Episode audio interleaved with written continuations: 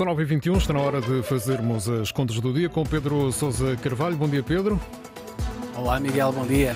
Pedro, a Aliança Democrática apresentou ontem o seu programa económico para as eleições de 10 de março, com previsões e também com a quantificação das suas propostas eleitorais. O que podemos perguntar é se as previsões são credíveis. Eu, eu, eu, diria que são uh, credíveis, uh, embora talvez um pouco otimistas. Uh, mas, Miguel, antes de criticar ou de elogiar as previsões da AD e do PSD, acho que o partido e a coligação merecem ser elogiados por este exercício de, de transparência, que é apresentar este programa. Eu acho que é muito importante que todos os partidos que vão concorrer às eleições de 10 de março apresentem propostas, apresentem contas mostrem quanto é que vão custar cada promessa eleitoral e mostrem como é que estas promessas eleitorais vão ser pagas.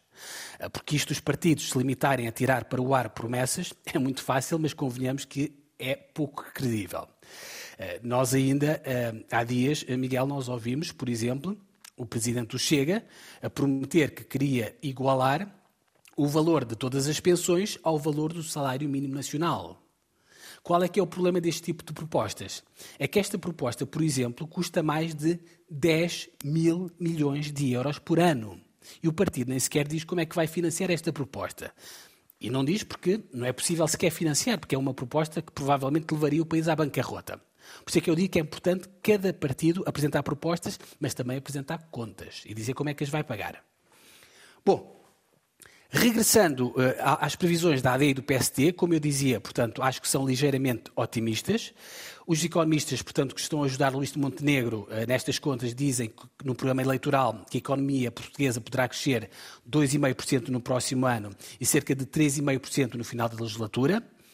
Eu creio, sinceramente, que as previsões são otimistas por duas razões. Primeiro, porque nesta altura é preciso ver que toda a Europa está em abrandamento, e Portugal, obviamente, não é imune àquilo que se passa na Europa. E, se quiseres, a segunda razão para achar as previsões otimistas é que o PSD eh, está, digamos, está a contar que este crescimento económico eh, será feito muito à custa de um choque fiscal que ele promete fazer de cerca de 5 mil milhões de euros ao longo da legislatura. Portanto, a AD está a contar portanto, que esta baixa de impostos possa eventualmente animar o consumo e está a contar que o consumo possa ajudar a puxar pelo crescimento económico. Qual é que é o problema, Miguel? O problema é que eu não sei se o PSD, outro partido qualquer, caso vença as eleições e consiga formar governo, se terá uma margem para fazer uma descida fiscal tão agressiva de 5 mil milhões de euros. E porquê é que eu digo isto?